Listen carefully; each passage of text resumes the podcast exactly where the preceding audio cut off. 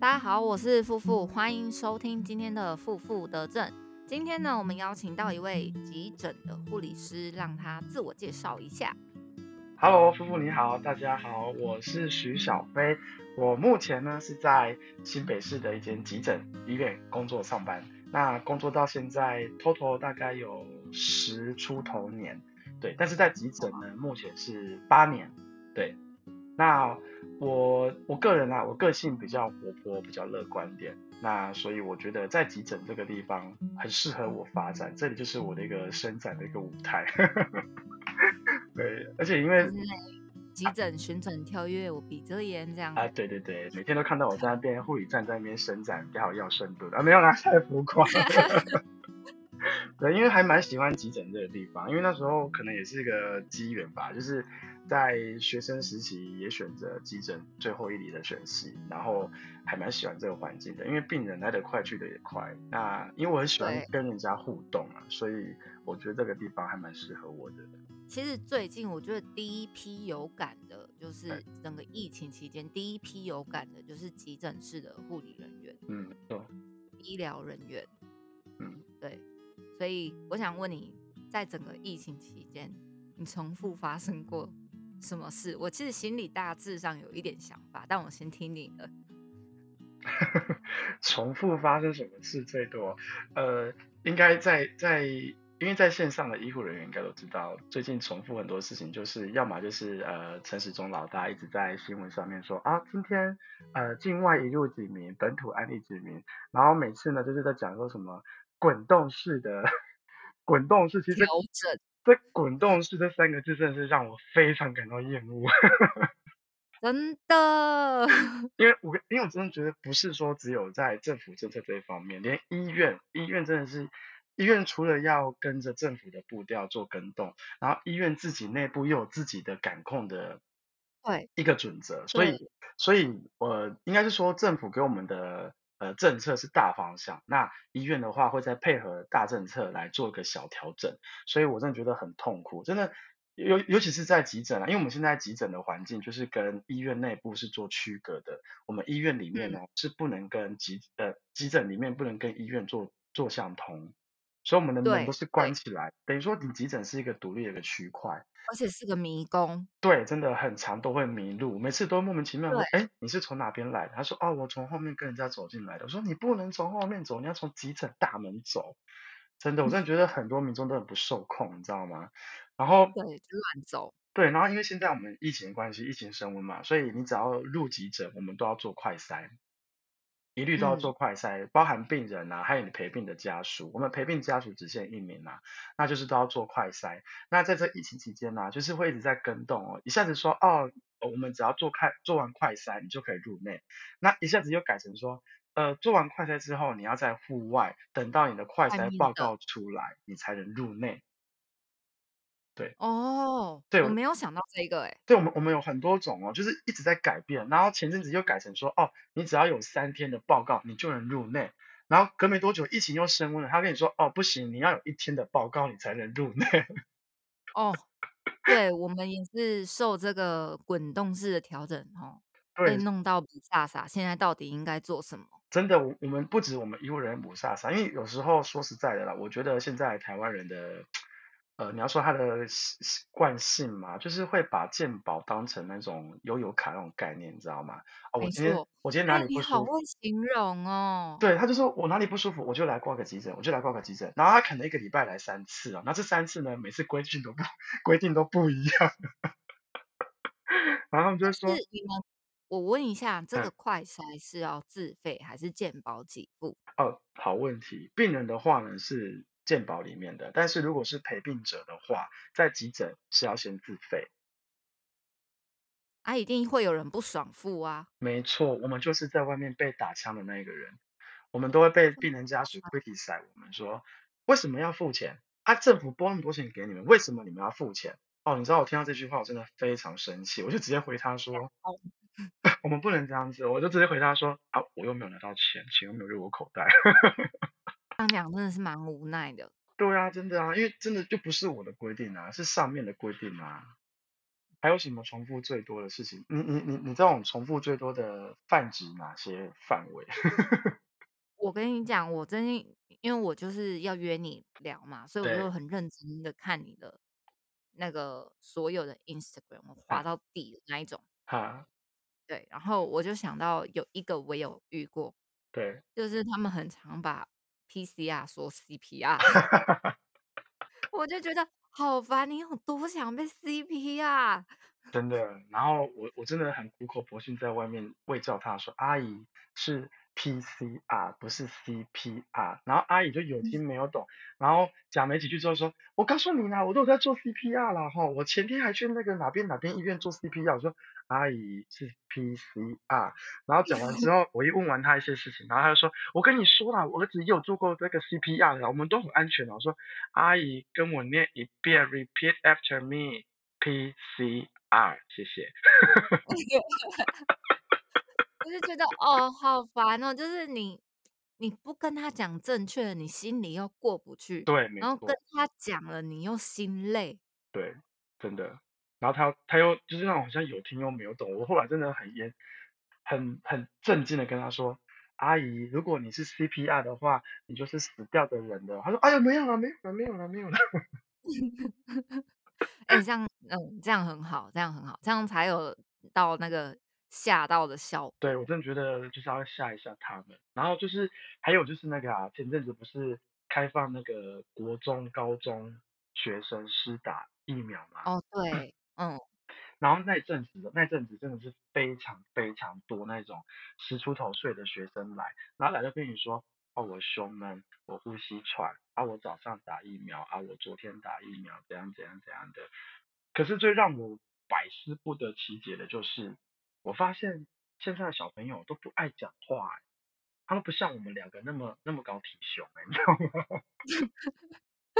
你说他们都讲的很艺术这样子吗？不是，他们甚至连讲都不想讲。我就问他说你哪里不舒服，然后他就不讲话，然后看着我看一看之后又把头缩回去。我说啊你哪里不舒服，你要来急诊。然后后来是他妈妈在旁边看不下去，他妈妈就说哦他昨天打疫苗啊，疫苗打完之后就说胸闷不舒服，心跳很快啊，所以才带他来急诊啊。我说那你有什么慢性疾病吗？然后他又不讲话，他要把眼神看向他妈妈，然后他妈妈要帮他讲话。哦，没有啦，他他没有什么慢性疾病啊。我说妈妈，现在是你要看诊还是他要看诊？让他自己讲。等一下等一下，那是 几岁的小孩了？我记得大岁？概十十三十四岁左右吧。十三、十四岁这样不行吧？对啊，我想说十三十四岁应该也十三、十，四岁我就搞诶到不行了欸对啊，小小六了吧？应该小六了吧？对不对？十三岁已经国一了，哦，国一啊，对不起。差不多，嗯十对啊，二岁小六十对啊，三岁国一。国中生应该可以自己表达吧？我我连那种五岁的小朋友，他都可以自己说他肚子痛、欸，然后他们都不行。所以这中间的求学过程到底发 生了什么？而且我跟你讲，我就我真的发现不止一位哦，是非常多，真的非真的哦，常多。然后我都在想说，天呐，现在的现在的小朋友是发生什么回事啊？那个 教育真的是有点可怕欸。我我我只要想到说，未来我的我的人身安全跟我的生命财产都在这些未来的栋梁上面，那我真的有点害怕。讲难听点就是妈宝哎、我心里是这个词，但我不好意思讲出来，啊。不好意思讲，那会剪掉吗？没有，我这段交流下来是你讲的。哦，不好意思，那不要标记出我是谁，请标记那迷迷之音这样子。我之前听那个，哦，我们一个我那时候在产房吧，好像在嗯产房工作，然后有一个我们产房医师就下去看急诊的病人，这样，那病人是他是被未成年被家长带来，对，然后家长是说他被性侵，但其实就是两个未成年的年轻人合一性交，对，但因为是未成年，所以就要报性侵嘛，嗯嗯然后就是就他都不说话，他也是那个十三岁的那种小孩，十三十四岁那种小孩都都不说话，啊爸爸在面前更不说话，好，对。然后我们医生就想说，哦好啊，没关系，那你冷静，我打我的那个手术医院的记录，嗯哼，等你看什么时候开口，这样大家慢慢耗。对，然后后来他耗耗到后面，他就自己开始讲，呃，飞黄腾达的人生经历，很厉害这样。然后我们医师就开始跟他套话说：“哦，所以你跟你这个现现任男朋友交往多久？”然后他就说：“哦，他跟现任男朋友掐指一算，这样交往下来大概十几天。”十几天，然后就对合意性交，然后他说她觉得她现在这个男朋友比前男友好多了，就是是一嗯，个很沉稳，然后很疼她的人。他们有考虑到要结婚了，十四岁。天哪，那个好哦，我早熟，听到这里我就觉得，哇，我靠，哇，我十四岁还在妈妈十块，你十四岁在讨论结婚，哇靠，我不懂哎。然后接下来医生就是可能顺便套话，就会问一些 history 的部分，就问他说，嗯，哦，那我看你这个样子，你看起来好像是会抽烟的人，你有抽吗？这样子，然后他就说，哦，有啊，但我戒烟了。然后就说医生问他说：“哦，你戒烟，所以你之前抽很重，是不是？”他说：“一天一包。”然后那你戒多久了？戒两戒很久了两个礼拜了。两个礼拜，哇，两个礼拜就是他们的那个对，他们的时间观念好像跟我们有一点 落差，就是他们的价值观真的是很很很他们的时间，过得很快。而且好好好特别哦，怎么会这样子？可是通常这样子的小孩是不是家庭的原生背景是也是有点有点有呃，点问题？我没有遇到那个病人，所以我不清楚。但我嗯个人觉得，一定是你的小时候发生过什么事，所以才导致你会有这样子的价值观。对对对，真的。对，哦，听到我我那一天我一直在想这件事情，我回家还跟我妈妈说，我说是我过得太正常，还是我过得太保守？我觉得，我觉得应该是每个时代都真的都不一样欸，就是在在改变哎。我我那一我前阵子也遇过一个，呃，十六岁、十六七岁这样子。那来的时候是因为骑机车被载，他是被载那一个，然后出车祸。那因为脚骨折嘛，需要开刀。啊，因为他未成年，所以我们必须要找到他的那个法定代理人嘛，就是嗯他是父母亲这样子，他的监护人。嗯那我们就问他，呃，你你有没有爸爸妈妈的电话？你打电话请他们过来，因为你未成年，我们必须要跟他解释你的状况。因为其实在我们医院的嗯，规定是，这样子啦，只要是未成年，他来挂急诊，如果没有法定代理人或者是他的监护人来来带他离开，他们是不准离开医院的。嗯，合理啊，对，这蛮合理的嘛。那这个这个小朋友真的很很特别，在他的那一个人满十八岁的，那他们是他是说那是他男朋友，对，然后嗯然后我们就说，那你可以请你父母亲过来一趟嘛，因为你的状况，我们医生要跟他解释。他说不用了，跟我解释就好了。我说那你爸妈？他说他们我们我们没有住在一起啊，他们在南部。我说那有电话可以联络吗？因为还是要请他们过来，因为如果你要签手术同意书干嘛的，还是需要有家属过来。对，哎，他真的是很，我我应该要讲说他很独立吗？还是讲说他很欠揍啊？不是，他就是很呛，讲出来了，讲出来了，他真的是很呛的那种，你知道说不用啊，我自己就可以决定了，可以为什么要叫我爸妈来？我原本想说是是你怕你爸妈担心吗？还是怎么样？可是那种语气就是很像那种 family support 大人我可以自己做决定。对对对，他就觉得说好像嗯呃，我我我可以自己决定我自己的事情这样子。然后后来是她是她男朋友打电话，好像请她住在这附近的一个家属过来。呃，姑且说我不知道他是不是他找家属啦，反正就是有一个成年人，一个成年人过来，然后他就说他是他的阿姨，然后我们才嗯，告诉他目前的状况这样子。但是呃，因为因为其实我们我当然也不太会特别说，那你把证件拿出来，我看一下你是不是他阿姨。对啊，这个也很不会啦。奇怪。对对，啊，这个真的很难呢，就是我也这是是跟他信任游说好，戏。对，我就说好，那没关系，那我我还是呃先稍微跟你解释一下，等一下医生会来跟你解释。那因为他要手术嘛，所以还是要签个手术同意书这样子。反正他他成年人嘛，他可以代签，那怎么就给他签啊？反正到时候有问题他要负责，这不关我的事。嗯，好啊，对，就给他付。好，那我想要问一下，哪些人来挂急诊最欠揍？这个真的用屁股想的都可以知道。可是我真的发现了，应该有很多的那个个别案例是真的大家意想不到的。我有些也都会 po 在我的 IG 上分享。像最嗯让我最让我觉得不可思议的是，呃，曾经有一位病人啊，他坐救护车来，然后他一他一下嗯来，我想说，哎，他可以自己走路，哎，应该应该是没什么大碍的吧。就是他一进来，我就看着后面的那个 EMT，就是救护车的人员，我就我就看着他们，他们就一脸很无奈。我想说发生什么事情，然后我就问这个病人说，呃，请问你今天是哪里不舒服，要来挂急诊？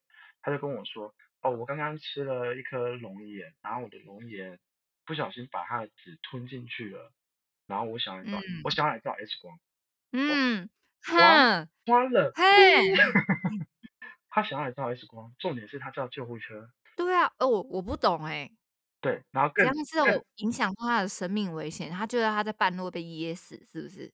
也没有啊，他就吞到肚子里面去，他就说他想要来照 X 光，然后更让我百思不得其解的是，他后面那句话让我觉得很想喷笑，他就跟我说，他跟我说，我怕那个种子在我肚子里面会发芽，噔噔 噔噔，噔噔，很哦，奇特吧？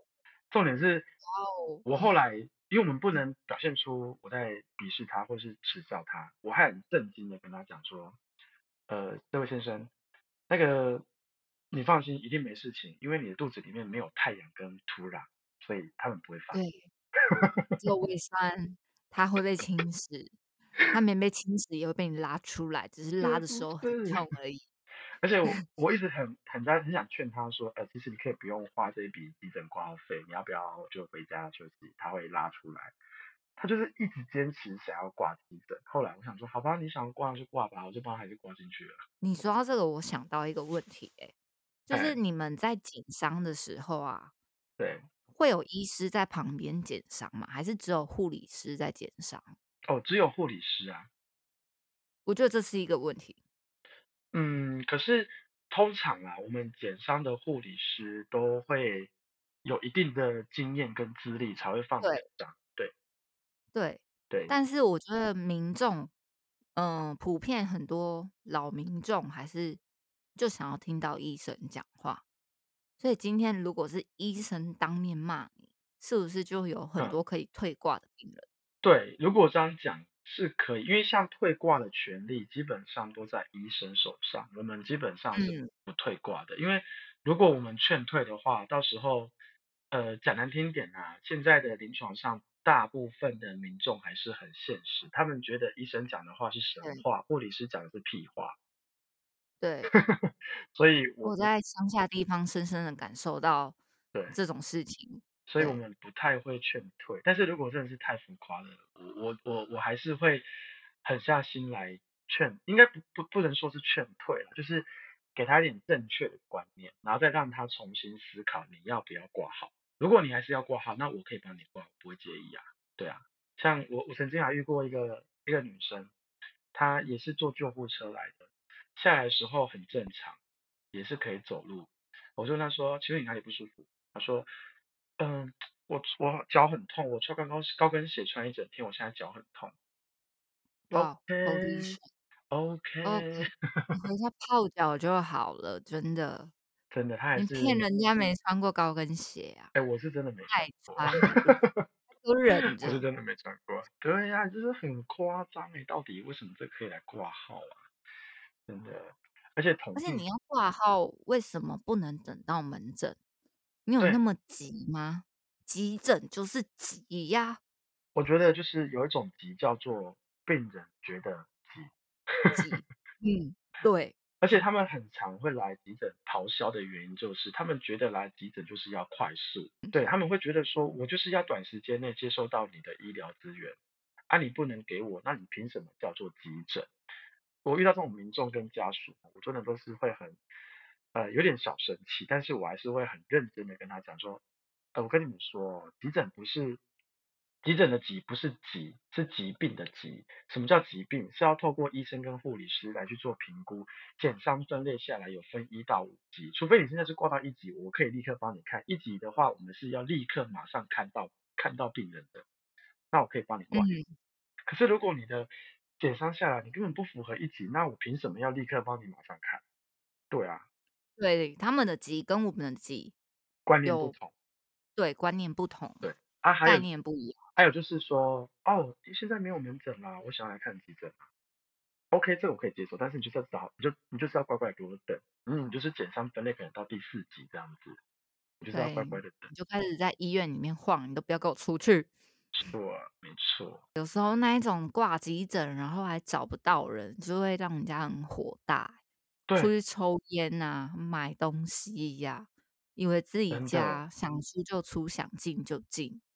甚至哦，甚至他们有时候可能呃呃，比如说啊，病人是从养护中心或机构来医院的，那他们来了之后啊，病人家属来了，可能随后就跟跟过来了嘛，然后听完医生讲的话，然后他们就会说，哦，那没事嘛？那我就要走了。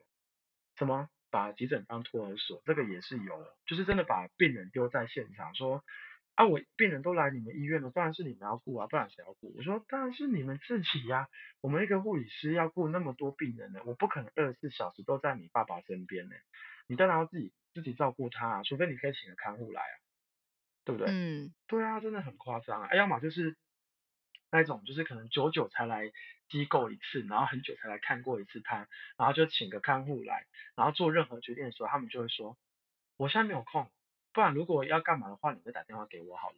啊，偏偏我要打电话找他们哦的时候找不到，这哦，个这种好很好气哦。生气，对，这种真的是非常生气。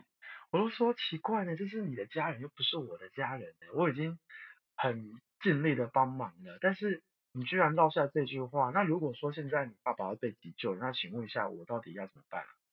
对不对？我觉得要先啊，先讲清楚啊。啊，如果说好，我们做了急救了，结果你后来又给我死咬一口说，我没有说我要救，为什么你要救？什么什么一大堆的，我觉得这个真的是会抹灭掉医护人员的一个耐心也好，我们的爱心也好，对，真的真的劝大家那个 DNR 先签好。先先好。我说我 DNR 国语是什么？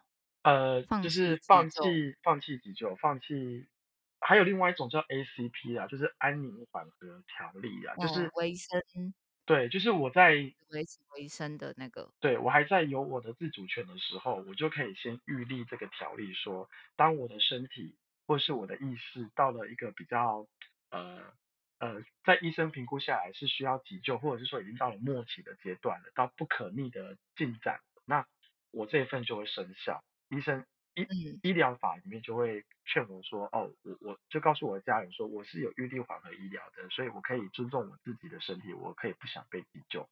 那如果是 DNR 的话，就是不施行心肺复苏术，就是在嗯临床上，当你的家人他在没有 ACP 的签署之下，然后他的状况是经过医生两位医师、两位专科的医师，他们评估过后觉得说，哦，这个病人的状况是属于不可逆的，那这一份就会生效。那这一份会给谁签？就是给他的亲属签。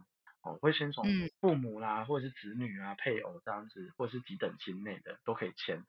那签了之后呢，当病人的状况真的需要到急救的时候，这一份才会生效，并不是说代表哦，我签了这一份，我就是不，我就是不救你了，我就是不给你治疗了，不是哦，不是这样子嗯，的。因为很多病人他们家属都会有这个误解，他们会觉得说，我好像签了这份 DNR 就是放弃了我的家人。我说不是不是，这不是这个意思，这个是到了末期，就是或者是说不可，逆不。可逆的时候，对，我们才会这份才会生效。那我们该进行的治疗，我们还是会做，而不是说放弃这个意思。那这些资料都是可以就是 key 入健保卡里面的。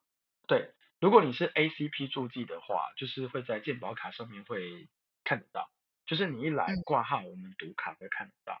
但如果你是 DNR 的话，我我是不知道其他医院嘛，因为我们的 DNR 的话，当场签同，意书，对对对对，而且是这一次的医疗，这一趟的医疗才有效。对，对对对嗯，对，就我印象中是这样。对，那就应该都是一样，就是延续到病房啊。对，对，但是如果说你出院的话，那这一份就下一次又不一样了，对，又，重签。对对，没错没错。那这样子，假设今天是一个欧卡的病人进来，就是到院前死亡进来，你嗯，们一查卡看到是 ACP，会救吗？如果没有家属，我们就不救。但是如果哦，有家属，我们还是要先讲，先问。对，嗯还是要先讲先问？因为其嗯其实这个议题我们也有探讨过啦，就是如果说今天病人他自己有签了 ACP，那呃他的家属后来想要急救，那可不可以急救？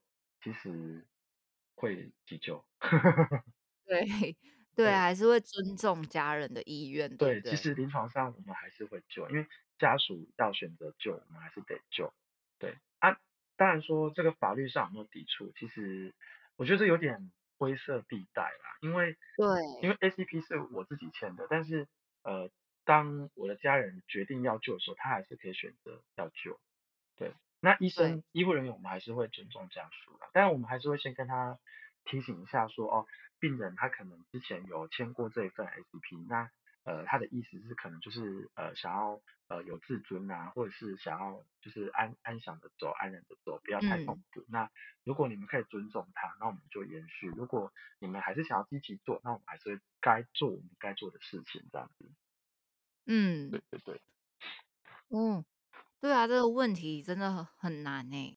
对啊，但但是我有个疑问呢，就是你们你们也有签过 DNR 吗？就是帮家属签过 DNR，呃，有遇有，过吗？我有我有帮家属签过，有遇过，还在电话中。那他们会就是就是会复检证明说，比如说我呃比如说呃病人的家属来了，然后他说哦我是他爸爸，那我我我要签 DNA 这样子，那你们会请他拿证件出来核对是不是他爸爸？说真的，呃，因为那是大概我刚出社会四五年前发生的事情，所以其实医院那是对，私立医院，它的标准也没有很明确。但我个人的做法是，我觉得我就是要确定你们的关系，我才给你签名。所以我是有，请他拿身份证出来，我要对的，对，上面就是你的父母栏那个，我要看。我就是病人跟家属的，我都要看。我自己是是有这样子做的，哦，因因为说真对，的，我们要确保这一块这件事情。对啊，因为我们好像都是采取那种呃信任，对就是就是你陪在他旁边进来挂急诊，我也我就只是问你说哦你是他的谁，然后他说哦我是他女儿，我也不会说你这件拿出来我看一下，就是但是这在手采取信任嗯，这在手术同意上其实会有很多的问题，就是假使今天这个手术后面有什么病发生或意外产生医纠的话，你是见对，证人哎、对你签嗯，下同意书，你也你是见证人，你是他的谁？对我觉得这在法律层面上会有很多问题。对嘛，所以我觉得还是建议还是要看一下身份会比较。对，可是我觉得有一就像点我们是嗯做的还不错啦，我我不确定你们呃就是其他家有没有这样做，就是呃就是解释病情的话，我们不能透嗯过电话解释嘛，对不对？哦，我们医你们院可以，哦真的哦，我们不行，嗯，我们都会要求说我们不能电话解释，因为我不能知道说你到底是不是他的家属。对。对，所以我们都会请他来到现场，然后对，跟这这蛮好的，对，然后在病人面前确定哦，这个是你的谁这样子，我们才会就是讲那个病情解释内容，不然我们不会不会用电话解释，因为曾经哦，曾经我有我有接过类似的电话，就是呃救护车送病人过来，假假设说他送一个欧卡来好，然后嗯。他们都会打电话问我们说，哎，那个后来欧卡的状况是怎么样？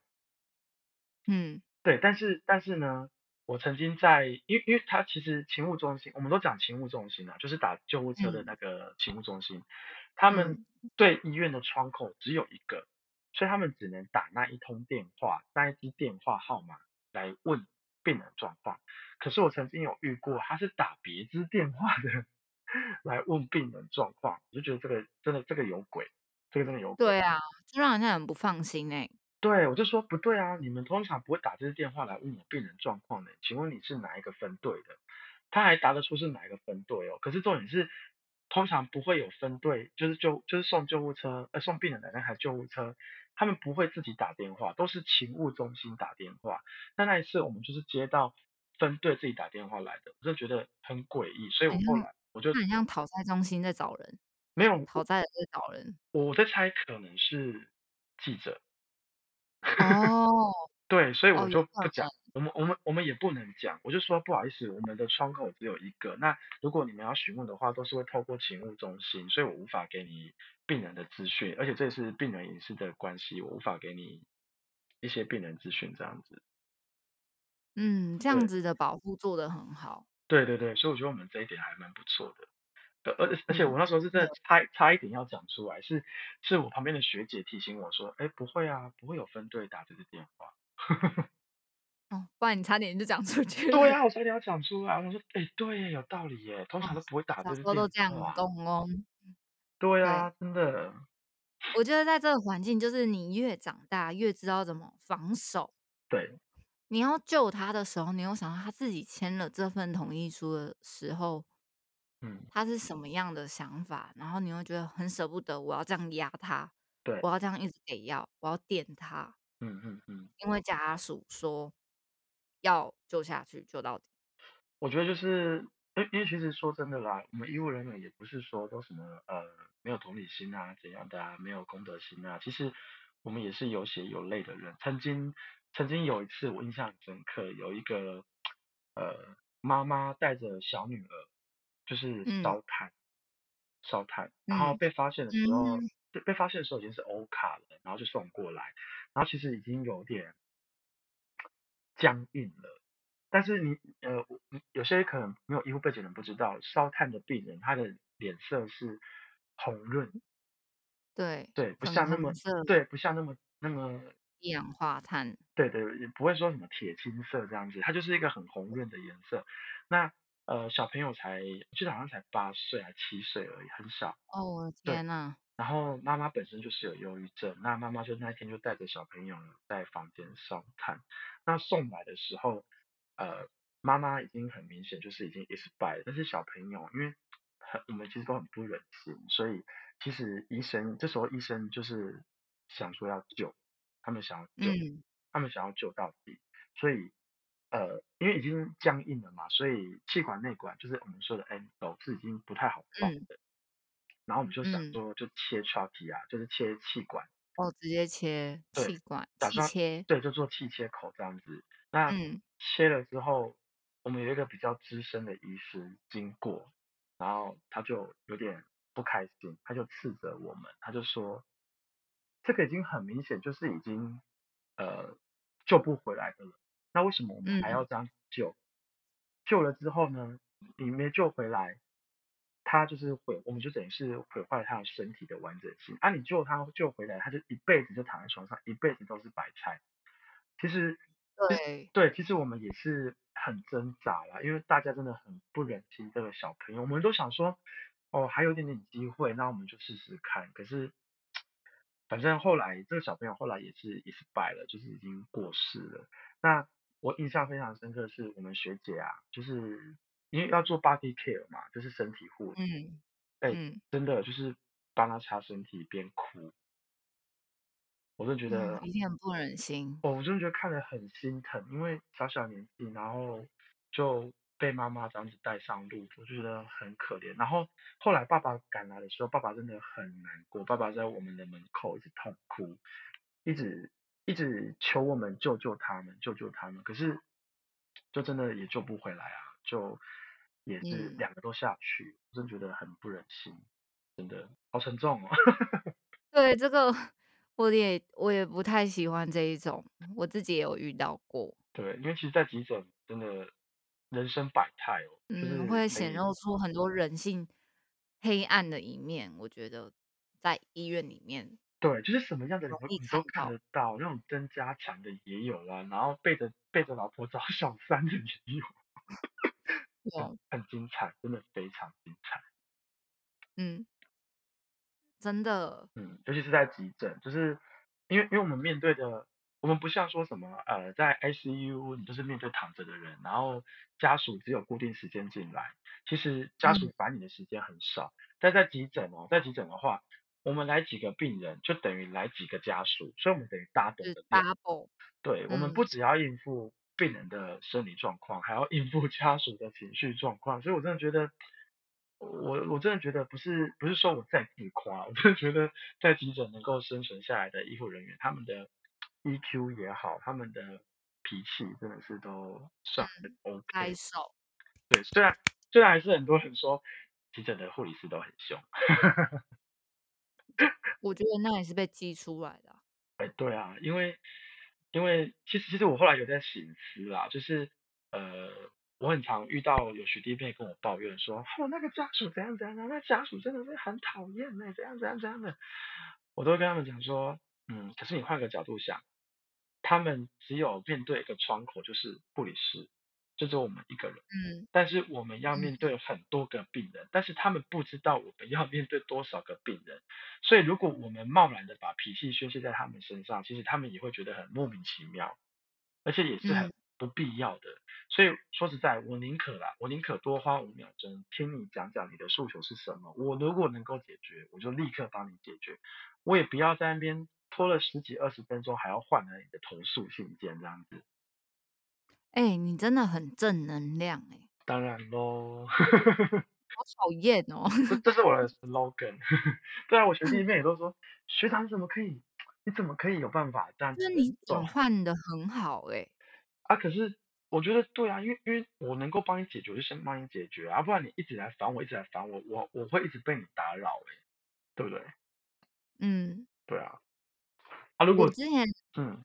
我之前在产房，我是会直接骂家属的那一种，就是我 看不顺眼，你老婆在用力，你在那边给我玩手机，我就会整个会呀 对，我就说你身为一个爸爸，你老婆他妈痛的要死的时候，你在外旁边给我玩传说游戏，你有没有搞清楚状况？我就会当场直接骂人。还是其实是老婆叫他玩的，因为有活动。